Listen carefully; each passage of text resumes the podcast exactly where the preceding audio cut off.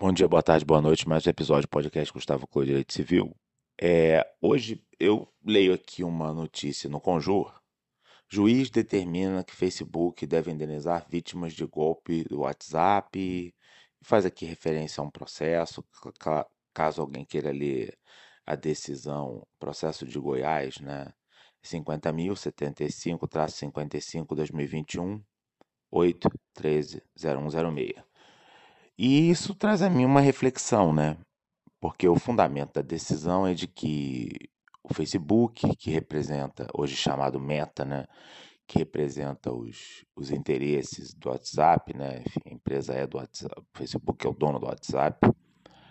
É, tem o dever de zelar pela segurança dos usuários e que se houve clonagem de WhatsApp, se vazou alguma coisa né? Ele deve ressarcir o dano causado e fixa 10 mil de dano moral. É, eu entendo o contexto que leva a isso tudo, mas penso que nós não podemos chegar jamais às vias de uma responsabilidade por risco integral. Né?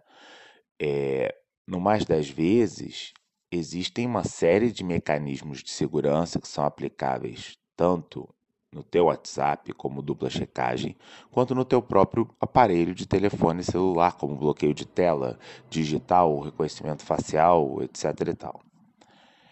É, é bastante usual que é, as falhas de segurança se devam é, à falta de critério, de cautela do próprio usuário.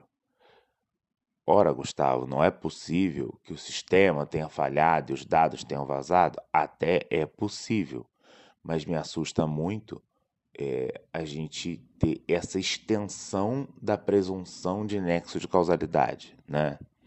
Quando a gente pensa em inversão donos da prova no direito do consumidor, a gente nunca está falando em inversão de provar o dano, a gente está falando em inversão de, do ônus de provar o nexo.